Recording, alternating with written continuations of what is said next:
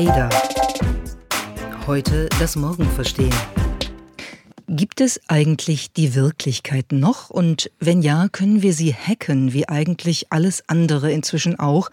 Welche Rolle spielen dabei die sogenannten Fake News?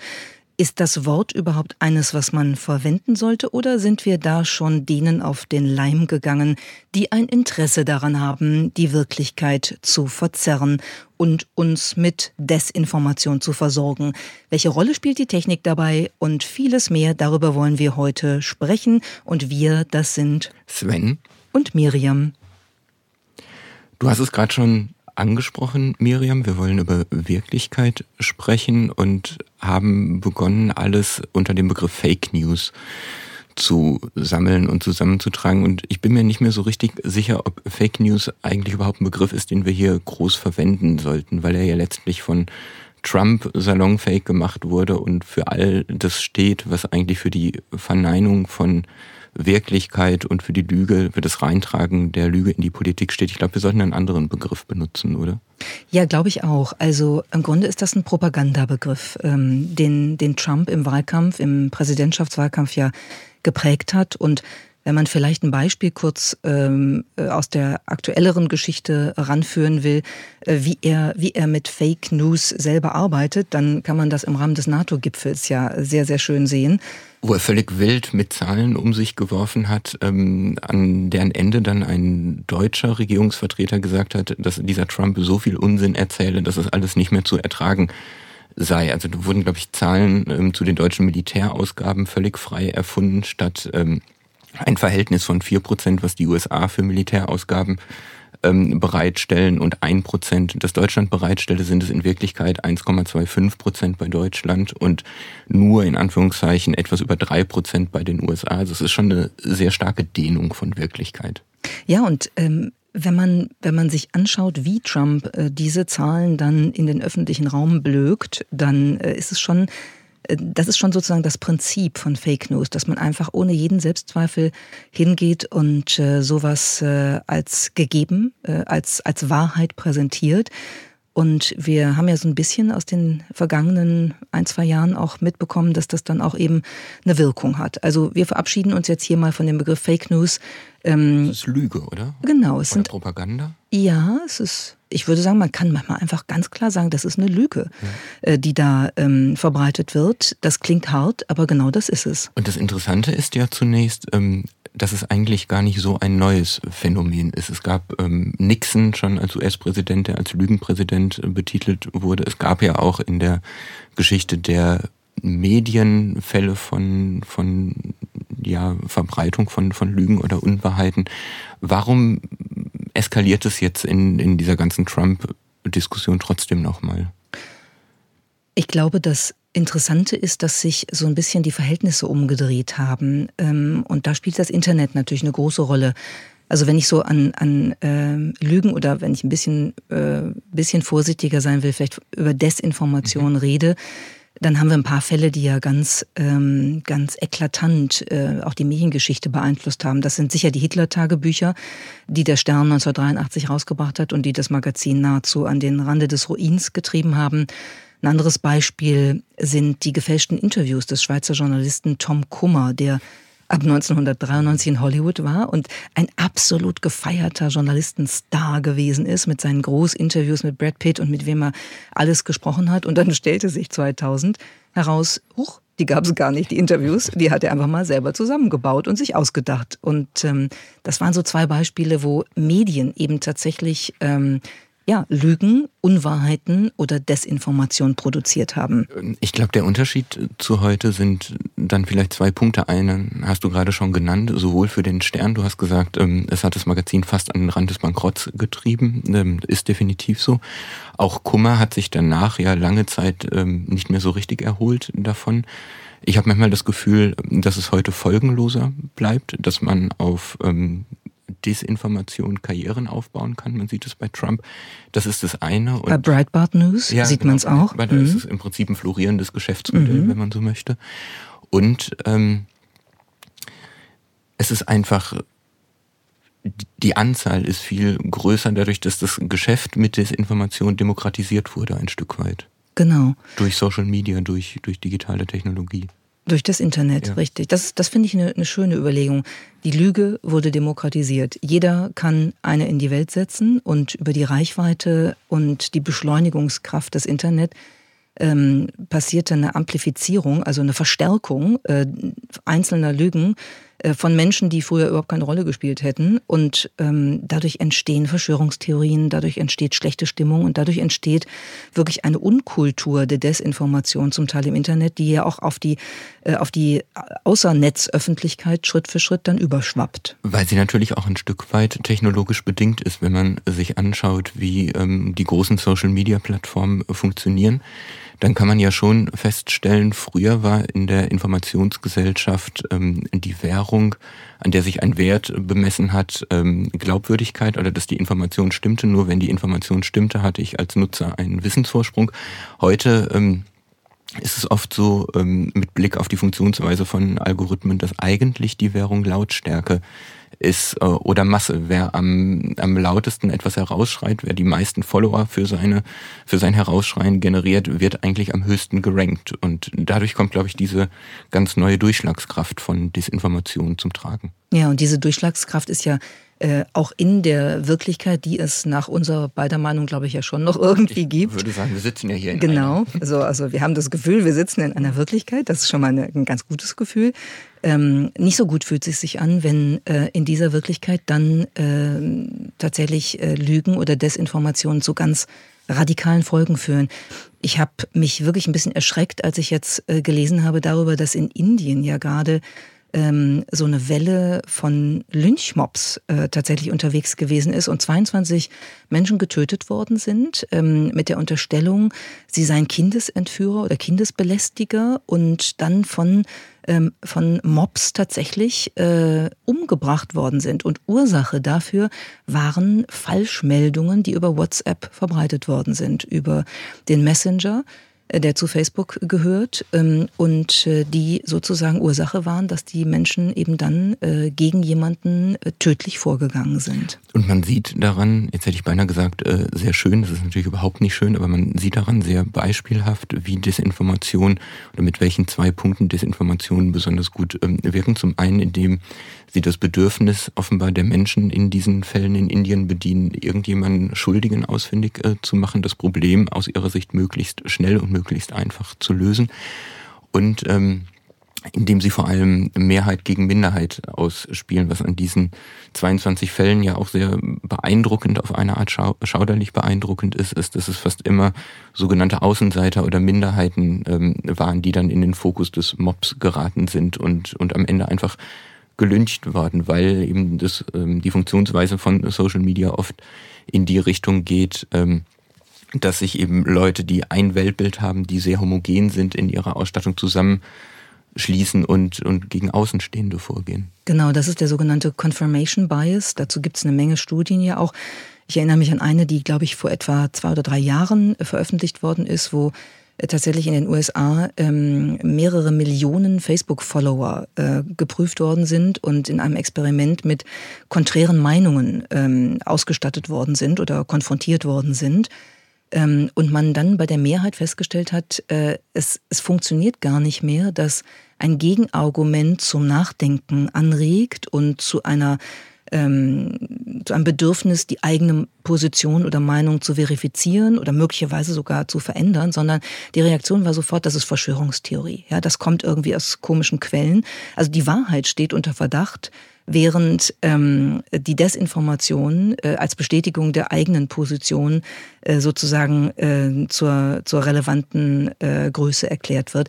Das ist schon eine Umkehrung von Verhältnissen, die einem, glaube ich, an manchen Stellen auch ein bisschen Sorgen machen kann. Ne? Es genau. bleibt ja nicht bei Texten. Das, das, das wollte ich gerade einwerfen. Ähm, das spielt ja vor allen Dingen damit, dass das menschliche Gehirn so funktioniert, dass es sich Dinge ganz besonders gut merken kann oder Dinge auch ganz besonders gut weiterverbreitet, wenn es den eigenen Erwartungshaltungen, die sich hier herausgebildet haben, entspricht. Ähm, ich erinnere mich an ein Experiment, was ähm, Slate, die Plattform, gemacht hat. Die haben ähm, ausgewählten Usern Bilder gezeigt, ähm, die angeblich deren Vorurteilen ähm, entsprechen können. Unter anderem äh, gefälschte Bilder, unter anderem ein Bild, wo Obama dem damaligen ähm, iranischen Ministerpräsidenten Ahmadinejad, äh, wenn du dich erinnerst, die Hand gibt und hat eher konservative Nutzer gefragt, was sie eigentlich dabei gefühlt haben, als sie das Bild zum ersten Mal gesehen haben. Und die Menschen konnten ganz exakt ihre Gefühle beschreiben, obwohl dieses Ereignis nie stattgefunden hat. Einfach weil es so sehr gut in ihr Weltbild äh, passte. Und damit ist ja eigentlich der Sprung geschafft von Desinformation, die nur verbal basiert ist, hin zu Desinformation, die ähm, auf Bildern, mittlerweile ja auch auf bewegten Bildern und auf Tönen beruht und dadurch noch sehr viel sinnlicher wird und äh, sehr viel größeren Schaden anrichtet. Ja, und auch unsere, unsere ähm, Wahrnehmungsgewohnheiten halt wirklich auch durchbricht. Ne? Man sagt ja, ähm, sowas wie ein, ein Bild sagt mehr als tausend Worte. Ne? Also Bilder und Töne sind extrem glaubwürdig. Ähm, wenn man was bildlich belegen kann, man kann etwas verbildlichen und so, das sind ja alles Begrifflichkeiten, mit denen wir arbeiten, weil das schon was mit Glaubwürdigkeit und auch mit Faktizität zu tun hat. Ähm, aber das ist heute nicht mehr so. Denn nicht nur Texte können äh, gefälscht sein, äh, wie du es am Beispiel Obama Ahmadinejad gerade beschrieben hast, sondern eben auch Fotos. Ich erinnere mich, ähm, ich glaube, das war zum letzten Jahreswechsel, da hat das Unternehmen äh, Nvidia äh, gezeigt, wie sie, wie sie Fotos manipulieren können. Dann sah man immer das Originalfoto auf der einen Seite und das manipulierte auf der anderen. Also Straßenszenen zum Beispiel, ähm, die mal äh, in Sonnenschein und mal in Regen gezeigt wurden, mal mit mehr, mal mit weniger Autos, ähm, die es so nie gegeben hat. Das heißt, man hat irgendein Ausgangsbild und äh, da kann man Jahreszeiten, Tageszeiten, ähm, Aktivitäten, man kann da alles rein manipulieren und zwar so, dass es eigentlich keiner mehr erkennen kann. Aus Regen wird Sonne, aus äh, Sommer Winter, äh, so nach dem Prinzip. Ähm, da wird das Leben, die Realität ein Stück weit zum Comicstrip oder, oder Trickfilm oder so hätte man früher wahrscheinlich gesagt. Und das, was du jetzt beschrieben hast, ist ja eigentlich nur der Anfang der Entwicklung. Ähm, Fotomanipulation haben wir schon eine ganze Zeit gesehen. Mittlerweile ist es längst auch möglich, im Bereich bewegte Bilder ähm, völlig frei erfundene Szenen im Prinzip nachzustellen. Es gibt ein sehr eindrucksvolles Video von Obama, in dem er spricht, in dem er Donald Trump beschimpft und dann doch eigentlich überhaupt nicht gesprochen hat. Genau. Und äh, da wir ja ein Podcast sind, können wir keine Bilder zeigen, aber wir können mal reinhören, was Obama da sagt. Ähm, unter anderem über Donald Trump und dann äh, merkt man, wie, wie authentisch das klingt. We're entering an era in which our enemies can make it look like anyone is saying anything at any point in time, even if they would never say those things. So, uh, for instance, they could have me say things like, uh, I don't know, uh, Killmonger was right. Or uh, Ben Carson is in the sunken place. Or, how about this? Simply, President Trump is a total and complete dipshit. Now, you see, I would never say these things, at least not in a public address, but someone else would. Someone like Jordan Peele. This is a dangerous time. Moving forward, we need to be more vigilant with what we trust from the internet. That's a time when we need to rely on trusted news sources. It may sound basic, but how we move forward in the age of information is going to be the difference between whether we survive or whether we become some kind of fucked up dystopia. Thank you. And stay woke, bitches. Stay woke, bitches. Bleibt schön wachsam, ihr äh, da draußen alle. Das übersetzen wir jetzt mal nicht. Genau. Das ist die Rede, die oder von der ein Clip ähm, für Furore sorgte, der über BuzzFeed ausgestrahlt wurde. Deswegen, weil es eine Rede ist, die Obama nie gehalten hat, die aber in Ton und Bild so aussah, als ob Obama sie gehalten hat. Und ähm, damit sind wir im Bereich der Deepfakes angekommen. Töne, bewegte Bilder, die mit real existierenden Menschen völlig frei erfunden neu zusammengesetzt werden. Es gibt ein weiteres Beispiel, wo Frau Merkel dann auf einmal eine Rede hält mit dem Gesicht von Donald Trump, das sich, glaube ich, auch sehr erfreuen wird und wo die technischen Möglichkeiten mittlerweile so weit fortgeschritten sind, dass sich Algorithmen die typische Mimik einer Person ausrechnen können und auf deren Grundlage dann Bilder kreieren können, die so in der Wirklichkeit oder in dem, was wir Wirklichkeit nennen, nie stattgefunden haben. Mhm. Und es geht ja noch einen Schritt weiter. Ähm, nicht nur Monologe kann man so total äh, neu kreieren, wie es sie nie gegeben hat, sondern auch Gespräche. Es gibt äh, das kanadische Unternehmen Lyrebird, die äh, sozusagen das insbesondere für Ton machen und die ähm, uns ein Beispiel mit auf den Weg gegeben haben von einer Technologie, die sie, glaube ich, gern kommerziell dann auch wirklich nutzen wollen. In diesem Beispiel diskutieren äh, Donald Trump, ähm, Barack Obama und Hillary Clinton über die Frage der ähm, Manipulation in einer wirklich täuschend ähnlichen Art und Weise. Hören wir mal rein. Hey Don, have you heard about this new technology? Are you speaking about this new algorithm to copy voices? Yes, it is developed by a startup called Lyrebird. This is huge. They can make us say anything now, really anything. The good news is that they will offer the technology to anyone. This is huge. How does their technology work? Hey guys, I think that they use deep learning and artificial neural networks. Hillary is right, and I can tell you that their team is great. I wish them good luck. I'm sure they will do a good job. Ja, auch das eine Diskussion, die so nicht stattgefunden hat und doch irgendwie verblüffend echt klingt und was daran wirklich ähm, auf eine Art faszinierend, auf eine andere Art auch erschreckend ist, ist, wie schnell die Technik in dem Bereich mittlerweile fortschreitet. Als 2016 Adobe versucht hat, ähm, im Tonbereich etwas nachzukreieren, brauchten die noch fast 20 Minuten Originaltonmaterial von einer Person, um die Stimme danach ähm, so gut zu faken, wie wir es jetzt gerade hier gehört haben. Lyrebird hat schon nur noch äh, drei Minuten gebraucht, um das hinzukriegen und der äh, chinesische Anbieter Baidu hält im Moment den Weltrekord, der schafft es mit nur 3,7 Sekunden Ausgangsmaterial ähm, so eine echte Tonspur nachzubauen. 3,7 Sekunden? 3,7 Sekunden. Du kannst eigentlich jeden Menschen, der einmal gesprochen hat auf der Welt, schon nachempfinden. Jeden, der mal an dir vorbeigeht und sagt, äh, guten Morgen, wie geht's denn? Äh, das reicht dann schon ungefähr. Das ist ja ich glaube Hammer. nicht, dass zwingend gefragt wird, ob du dann noch äh, deine Stimme da als Beispiel geben möchtest. ja. Also ich glaube, wenn man sich das vor Augen führt, dann, dann ähm, kann man schon die These wagen, dass das eine ganz grundlegende Veränderung ähm, unserer Wirklichkeitswahrnehmung, auch unseres gesellschaftlichen Zusammenspiels sein wird. Man könnte sagen, uns wird Hören und Sehen vergehen, weil das alles äh, sozusagen technisch manipulierbar wird. Und dann wird Re Realität eigentlich so eine Art Beta-Produkt. Ne? Die äh, Frage ist dann, wie gut kann man technisch irgendwas simulieren? Und wenn das gut gelungen ist, dann ist das irgendwie eine Form von Wirklichkeit, mit der Menschen sich auseinandersetzen werden, weil es einfach nicht mehr zu unterscheiden ist von dem, was äh, wir als Fakes bezeichnen würden. Und wir können dann eigentlich in jedem Moment in unterschiedlichen Wirklichkeiten leben. Ne? Das kann alles mal so oder mal so sein, je nachdem, wie es technisch gerade gemacht worden ist. Das finde ich schon ziemlich. Das ist dann so das Leben als fortdauernde Schizophrenie am mhm. Ende, so ein bisschen. Oder eben das Leben in der totalen Infokalypse, wenn man so will. Ich habe eine Studie von Gartner gesehen, ähm, die vorhersagen, dass 2022 jeder Mensch ähm, im Jahr mehr Fake News, jetzt benutze ich den Begriff auch schon, also mehr falsche Informationen als richtige Informationen konsumieren wird. Und das zeigt, glaube ich, wie dringlich es ist, dass wir uns mit dem Problem auseinandersetzen und vor allen Dingen auch daran arbeiten, wie wir es hinbekommen, dass zumindest noch so eine Art Grundwirklichkeit existiert, auf die wir uns als Gesellschaft einigen können, dass sie so existiert. Ich mag ja manchmal dann doch immer wieder in die Vergangenheit schauen und finde, es gibt ja eigentlich einen ganz schönen Ansatz dafür.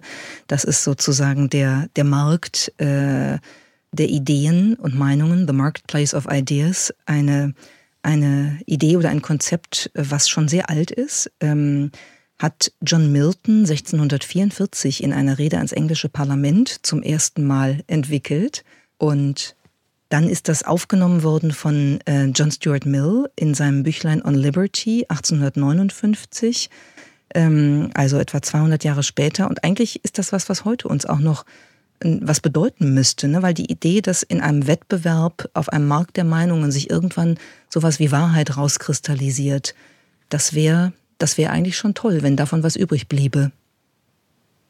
Das ist auf jeden Fall eine faszinierende Idee, vor allen Dingen auch mit Blick darauf, dass wir ja ganz oft sehen im Moment, wie sich Wettbewerbshüter, so das traditionelle Kartellrecht an Baustellen abarbeiten im Digitalbereich, auf denen eigentlich relativ wenig zu gewinnen ist, wo mit sehr antiquitierten Maßstäben gemessen wird und diese Herausforderungen bisher gar nicht annehmen. Ich glaube, das wäre eigentlich das deutlich sinnvollere Betätigungsfeld im Bereich ähm, digitaler Geschäftsmodelle für Wettbewerbshüter. Setzt allerdings auch voraus, als allererstes, ähm, dass in irgendeiner Form Transparenz geschaffen wird, weil Markt, Markt der Meinung kann nur funktionieren, wenn zumindest ähm, die Grundinformationen für alle einsehbar sind. Sonst wissen wir auch aus der Vergangenheit, funktioniert kein Markt. Also Fake News, und jetzt darf man den Begriff, glaube ich, benutzen ja. in dem Zusammenhang, wären dann Wettbewerbsverzerrungen, gegen genau. die man äh, auch mit, mit wettbewerbsrechtlichen Maßnahmen auch vorgehen kann. Das ist eine, das ist eine interessante Idee, finde ich. Ich glaube, wettbewerbsrechtliche Maßnahmen und man müsste vermutlich auch noch mal ein bisschen einhergehen und die Grundlagen dieses Marktes definieren. Ähm, Markt hat ja auch immer Tauschmittel. Meistens äh, ist das eine Währung und wahrscheinlich müsste man ganz am Anfang sagen, erstmal muss die Währung wieder stimmen, mit der auf diesem Markt gehandelt wird und es darf eben nicht ähm, Lautschreierei sein. Das darf nicht sein, wie was wir am Anfang hatten, dass Algorithmen vor allen Dingen nach Masse und nach Effekthascherei ranken, sondern in erster Linie wieder nach ähm, Glaubwürdigkeit oder eben nach Echtheit von Informationen. Womit wir bei den großen Tech-Unternehmen und den Anbietern von Informationen äh, wären, also bei ähm, Google, Facebook und Twitter und der Mitverantwortung, die die auch haben in dem Prozess. Und die lange Zeit ja von sich gewiesen haben, weswegen sehr viele, die in dem Bereich unterwegs sind, ich auch sehr frustriert darüber sind, was eigentlich bisher an auch an technologischen Einsatzmitteln in dem Bereich zur Verfügung steht. Es scheint aber jetzt in diesen Tagen so, als ob ein bisschen Bewegung ähm, in die Sache gekommen ist. Sowohl Twitter als auch Facebook haben angekündigt, ähm, sich des Problems noch einmal anzunehmen. Facebook möchte seinen Datenschatz für Wissenschaftler öffnen, ähm, den sie über Fake News und Fake Accounts angelegt haben. Twitter ist, wenn man so will, sogar schon einen Schritt weitergegangen, ähm, sperrt in einer groß angelegten Aktion Fake Accounts. Fast sechs Prozent der Nutzer zeigt auch, in was für einer Realität wir da unterwegs sind. Ja, das stimmt. Und das sind, sind ja immerhin mal erste gute Schritte.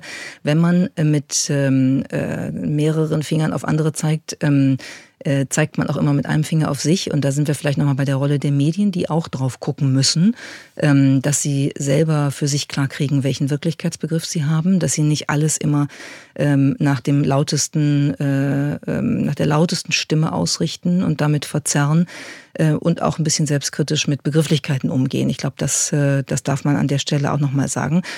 Und ähm, damit hätten wir ja ein paar Punkte und könnten uns eigentlich verabschieden mit den Gedanken, die wir formuliert haben und dem Aufruf von dem gefakten Barack Obama, Stay woke, bitches. Und dann gehen wir nochmal in unsere Wirklichkeit oder du genau. in meine und ich in meine und gucken, ob es da Überschneidungen gibt. Das war der heutige Podcast mit Sven und Miriam.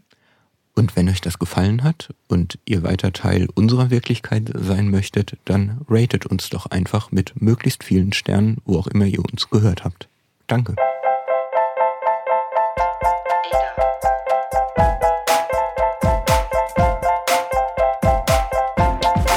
Ada. Heute das Morgen verstehen.